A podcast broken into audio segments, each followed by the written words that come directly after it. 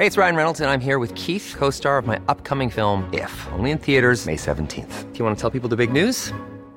All right, I'll do. Sign up now and you'll get unlimited for $15 a month in six months of Paramount Plus Essential Plan on us. Mintmobile.com slash switch.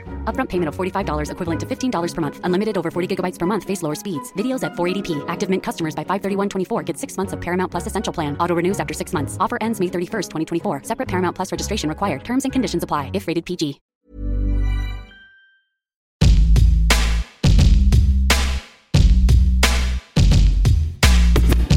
Avant la sortie de cet épisode, Bagnolard vous permet d'en découvrir un court extrait. Le nom de notre invité et l'épisode complet sont dévoilés deux jours après la publication de cet aperçu. Bonne écoute. meilleur souvenir ah ben si, je suis peut-être très amoureux ou peut-être très sentimental, mais euh, un très beau souvenir, ben, c'était le jour de mon mariage. On a pu louer une, une 404, Peugeot 404 euh, cabriolet, qui avait été aussi la voiture de mes parents quand ils se sont mariés. Donc si tu veux, ça, ça reste un, un bon souvenir et un, joli symbole, un joli clin d'œil. On partait euh, de Roquefort-la-Bédoule et on allait euh, vers La Ciotat. Donc on était sur l'autoroute. Ma première fille, puisque la deuxième n'était pas encore née à ce moment-là.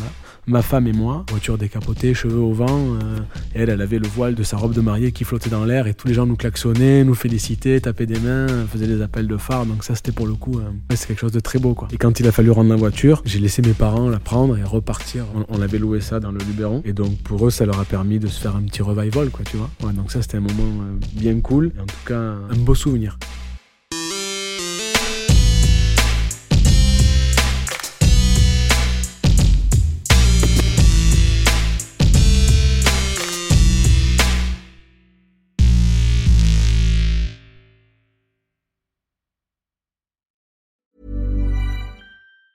Hey, it's Danny Pellegrino from Everything Iconic. Ready to upgrade your style game without blowing your budget? Check out Quince. They've got all the good stuff shirts and polos, activewear, and fine leather goods, all at 50 to 80% less than other high end brands. And the best part? They're all about safe, ethical, and responsible manufacturing.